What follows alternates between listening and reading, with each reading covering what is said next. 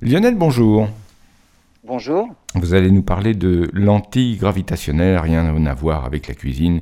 Et Non, non, non, non. hein, pas du tout. hein. Non, non, mais avec de la lumière, en fait. On, on sait maintenant depuis, depuis un siècle que la lumière ne se déplace pas vraiment en ligne droite dans l'univers. Elle peut être déviée si elle passe à proximité d'objets massifs comme des étoiles, des galaxies ou des amas de galaxies. Et de ce fait, les images des galaxies lointaines peuvent subir des déformations. On appelle ce phénomène des lentilles gravitationnelles.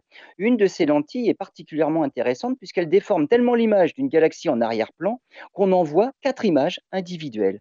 Et le plus spectaculaire, c'est que dans cette galaxie lointaine est apparue une supernova. Puisque la lumière n'est pas déviée exactement de la même manière pour les quatre images, l'apparition de la supernova n'est pas simultanée pour toutes les images. Trois copies de la supernova sont déjà apparues.